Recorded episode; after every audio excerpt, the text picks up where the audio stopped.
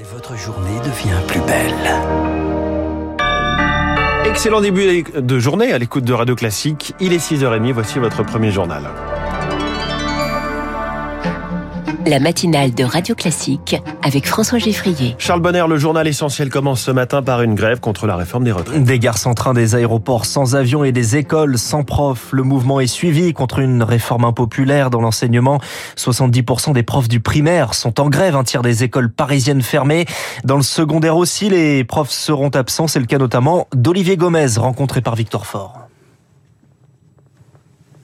Le reportage de Victor Fort que l'on cherche à diffuser avec un petit, délai qui arrive et que l'on va pouvoir diffuser. Avant d'être face à des élèves, Olivier Gomez a été directeur d'hôpital pendant 10 ans. De vie, mais une même ligne directrice. Le service public était au cœur de mon engagement dès le plus jeune âge. J'ai décidé à 40 ans de passer le concours euh, de l'agrégation. Prof d'histoire géo en Seine-Saint-Denis aujourd'hui, il aura 54 ans cette année. Soyons clairs, si je veux avoir la retraite à taux plein et le nombre de trimestres, globalement, il faut que je travaille jusqu'à 67 ans. 67 ans, la pilule a du mal à passer. En fait, on ne tient jamais compte des conditions d'exercice. Je fais pas le même métier si je suis dans un lycée où j'ai euh, des effectifs réduits par classe, ou bien si je suis dans un lycée où j'ai 35 élèves par classe. La profession a le blues. Avec cette réforme, Olivier Gomez aura un demi-siècle de différence avec ses élèves en fin de carrière.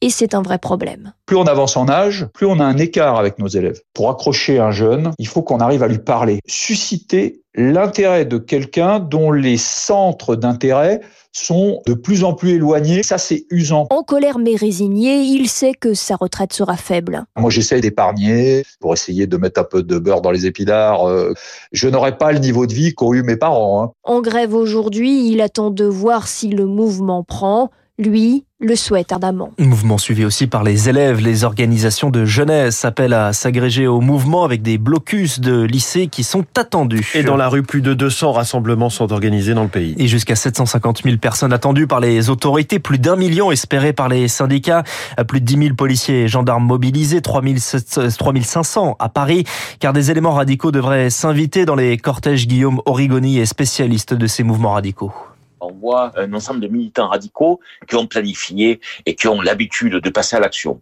Or, dans ce cortège de tête, il y a aussi des éléments qui s'agrègent sur le moment, c'est-à-dire des gens motivés pour faire démonstration que on proteste par le biais de l'action directe, mais également qu'il est possible de mettre euh, en échec l'appareil sécuritaire qui est au service de l'État qui euh, impose une réforme qui est ressentie euh, comme injuste par les manifestants. Analyse recueillie par Léonard Cassette, journée de grève qui rime aussi avec galère, de quoi faire revenir le débat sur le service minimum. Il est imposé hein, dans les transports depuis Nicolas Sarkozy. Un élargissement est évoqué par certains membres de la majorité, c'est possible, mais très encadré selon Pierre Gardien, avocat en droit public au barreau de Lyon. Dans certains secteurs, on peut tout à fait l'imposer, ce service minimum. Hein. Par exemple, à l'hôpital, on a un service garanti, c'est les effectifs d'un dimanche ou d'un jour férié. Dans ce cas-là, on a des pouvoirs qui peuvent aller jusqu'à la réquisition de personnel, mais ça, c'est dans une optique de sécurité sanitaire nationale, donc c'est très spécifique. Par contre, dans les secteurs dits classiques, l'école, les transports publics, là, c'est plus compliqué de mettre en place un service minimum parce que la loi, elle n'est pas assez contraignante en l'état. Le législateur n'a pas fait le choix d'aller jusqu'à la réquisition. C'est les agents qui se déclarent, et s'ils veulent faire obstacle au service minimum, finalement, peuvent le faire. Il suffit qu'ils se déclarent très tardivement et qu'il y ait une grève très massivement suivie, auquel cas le service minimum est impossible à mettre en place pour les pouvoirs publics. Pierre Gardien, interrogé par Azaïs Perronin, justement, on parlait de l'hôpital soumis au service minimum. L'hôpital et les soignants appelés à, la grève, Rémi Pfister soutient du mouvement, mais pas forcément dans la rue. Difficile de dire quelle sera l'ampleur de la grève, tant les hospitaliers sont déjà mobilisés depuis des mois pour dénoncer leurs conditions de travail. Les principaux syndicats, la CGT, Force ouvrière et UNSA Santé ont déposé un préavis de grève, mais elle sera avant tout symbolique. Les soignants doivent assurer un service minimum à l'hôpital. Pour marquer le coup, le mot d'ordre, c'est d'interrompre une dizaine de minutes le travail ou de sortir de l'hôpital au moment du départ du cortège.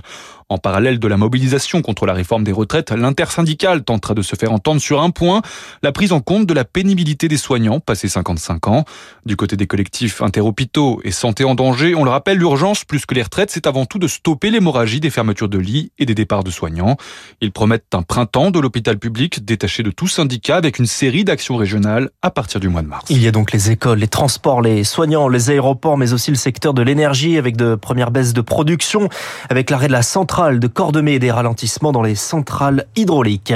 Et pendant ce temps, le gouvernement est en Espagne, déplacement d'Emmanuel Macron et de 11 ministres, dont ceux de l'intérieur, des transports et de l'éducation nationale.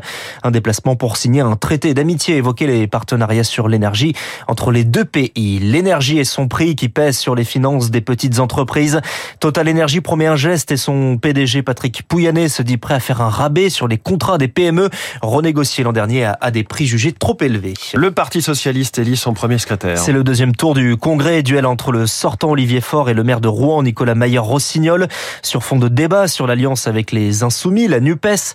Les premiers résultats sont attendus ce soir ou la nuit prochaine. Une mesure pour lutter contre les déserts médicaux. Les députés ont validé l'accès direct des patients aux infirmiers en pratique avancée. Des infirmiers dont les compétences sont élargies, notamment sur la prescription. Au Sénat, une commission parlementaire va se pencher sur la pénurie de médicaments. Vous l'avez peut-être constaté.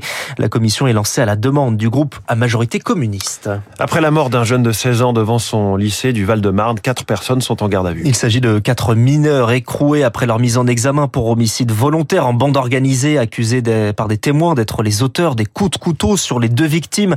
L'une est morte, l'autre est blessée. Une marche blanche aura lieu samedi à Thiers. Plus de 360 millions de chrétiens sont persécutés ou discriminés en raison de leur foi dans le monde.